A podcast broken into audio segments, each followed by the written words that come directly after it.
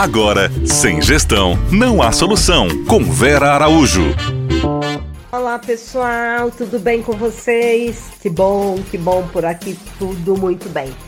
Oi Amanda, obrigada pela participação. Vamos para mais uma questão, vamos falar mais um pouco de marketing. Amanda, uma das perguntas mais recorrentes no nosso, lá no nosso Instagram é investir? É um bom momento para investir em marketing? É um bom momento?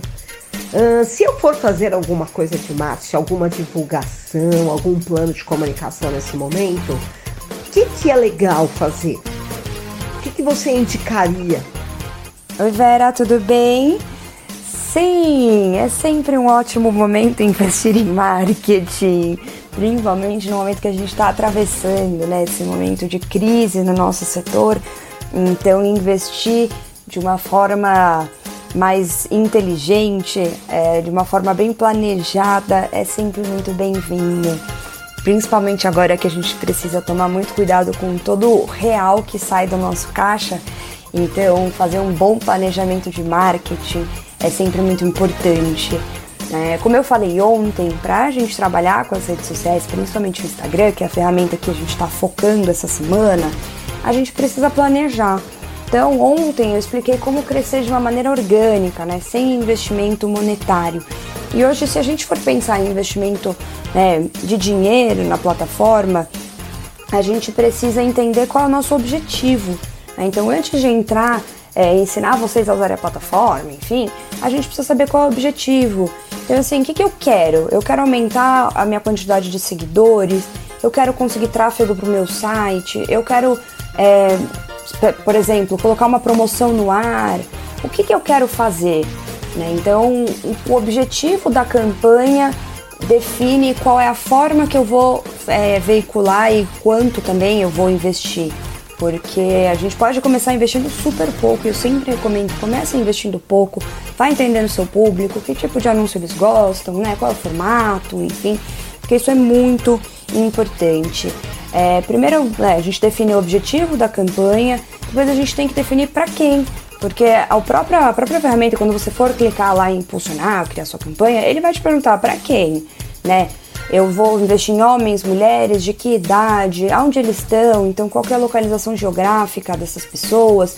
Eu também posso restringir público, né? então por exemplo, se eu vendo bebida alcoólica, eu posso restringir para quem que aparece os meus anúncios.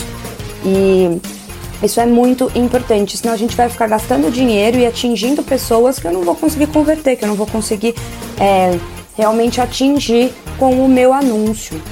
E se vocês quiserem ir além, a ferramenta também ela te proporciona é, atingir pessoas com base em interesse, em comportamentos, em conexões. Então, é, eu falo bastante, estudem a plataforma gastem né, o seu tempo entendendo que tipo de segmentação você pode fazer para a gente ser mais assertivo na hora de anunciar.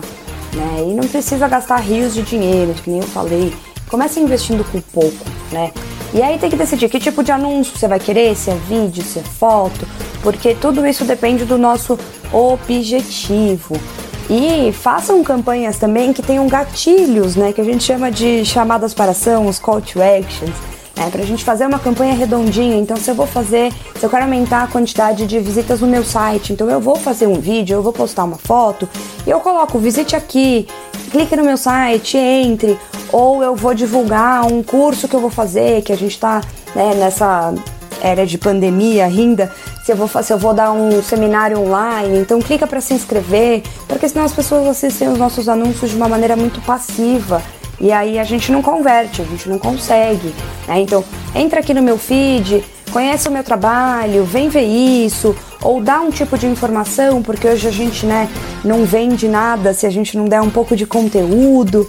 E por fim, analise as suas métricas. Então sempre fique de olho ali em toda a informação que a gente recebe do Instagram, que ela é muito rica. Então, o horário, quem assiste, Enfim, tem um, um mundo de informações que eu vou falar um pouquinho mais para vocês amanhã sobre essas métricas, o que, que a gente pode fazer com essas informações, tá? Que elas são muito ricas. Espero que vocês tenham gostado.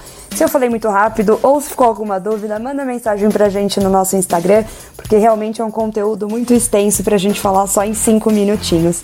Tá bom, pessoal? Obrigada. Você ouviu? Sem gestão, não há solução.